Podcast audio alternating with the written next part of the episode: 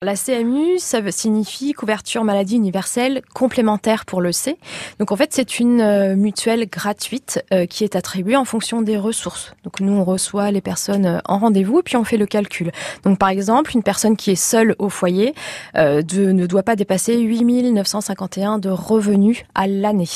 Donc quand on dit revenus, on prend bien en charge tout, même l'aide au logement. Pour un couple, c'est 13 426 euros à l'année. Et donc les plafonds évoluent en fonction du nombre de personnes à charge. L'assurance maladie prend en charge euh, les droits, les frais de, base, et puis donc euh, la, CMU, c'est tout ce qui est euh, mutuel. L'avantage de la CMU, c'est qu'il n'y a pas d'avance de frais à faire. Donc le praticien, le praticien prend votre carte vitale sur laquelle la CMU est enregistrée et du coup il a juste à déclarer et nous on rembourse automatiquement. Les praticiens doivent accepter de recevoir quelqu'un qui a la CMUC. Par contre, le praticien ne doit normalement pas faire de dépassement d'honoraires.